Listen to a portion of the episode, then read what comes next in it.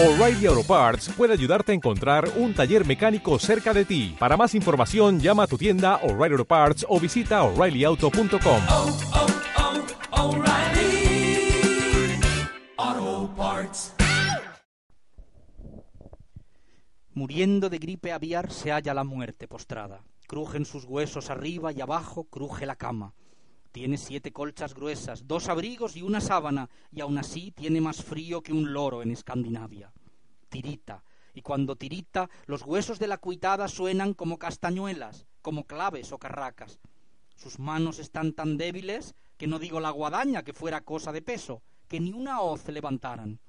Sus ojos, de tan hundidos, buque español semejaban, sus cuencas de tan oscuras, gongorosas culteradas.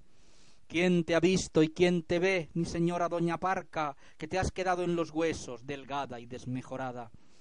Visto la han médicos muchos, pues es su ciencia tan falsa que a juzgar lo que ellos dicen, aun a la muerte sanarán.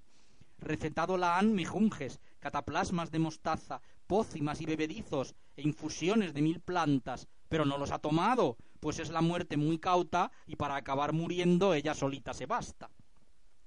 En los postreros momentos de la agonía, ella manda a un verdugo, gentilhombre de su corte y de su cámara, a que envíe por sus hijas, Muertiflor y Mariparca, que acuden en un momento, pues las muertes nunca tardan. Salen con dificultad las voces de su garganta entre las cuerdas vocales y las cuerdas consonantas. Mis queridas muertecillas, la causa de mi llamada es que sepáis que me muero, que siempre no dura nada. Lo que quisiera advertiros, parquitas de mis entrañas, es que elijáis otra vida, que el ser muerte no es ventaja.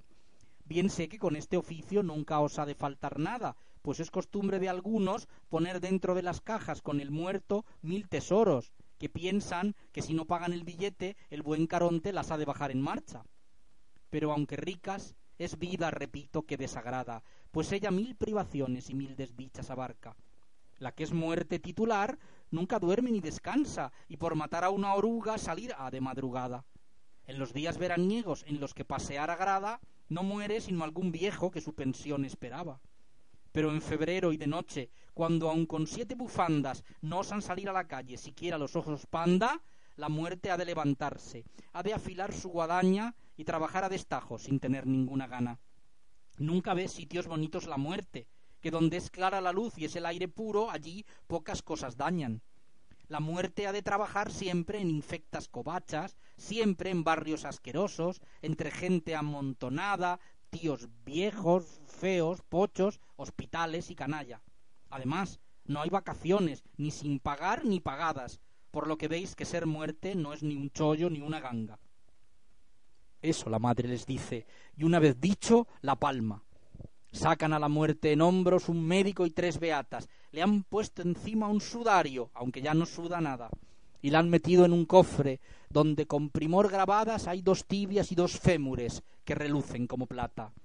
Con caja, fémur y todo la han metido en una zanja, y en su epitafio se lee Pasa, caminante, pasa, date prisa en acabar aquello que hacer pensaras, que la vida es como el oro, que no dura casi nada. Date prisa y hazme caso y vive a marchas forzadas, pues que aún duran más que el hombre, el plástico y la hojalata.